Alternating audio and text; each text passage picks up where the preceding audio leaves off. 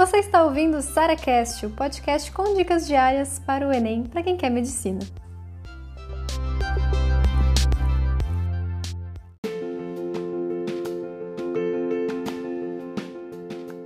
Já tá tarde demais para passar em medicina? Melhor escolher outra coisa, melhor seguir um caminho mais fácil? É o que dizem, né?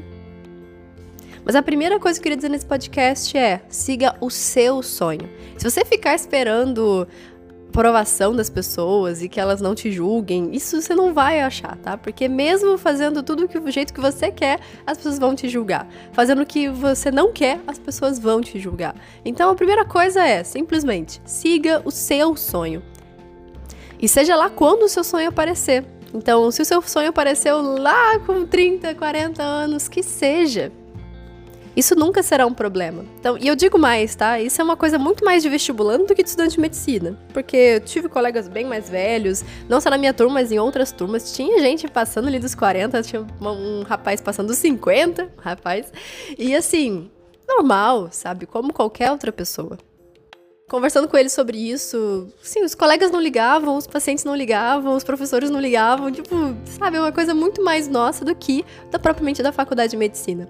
E claro, dos vestibulantes, que tem que ter uma idade para passar, tem isso aqui. Então, assim, muito cuidado com pessoas seu, da sua volta que estão influenciando aí o que você deve fazer ou não deve fazer, tá? Mas pode ter certeza que, um, não existe idade para passar. Dois, não importa quanto tempo tá levando para passar. Três, Nada disso vai interferir como tanto na rotina do estudante de medicina, como depois como médico. É uma rotina puxada? É.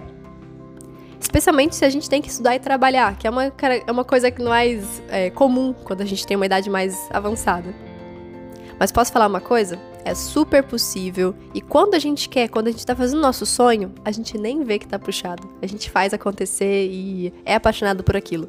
Então, se você tem esse sonho, jamais deixe morrer, porque ele não tem data de validade.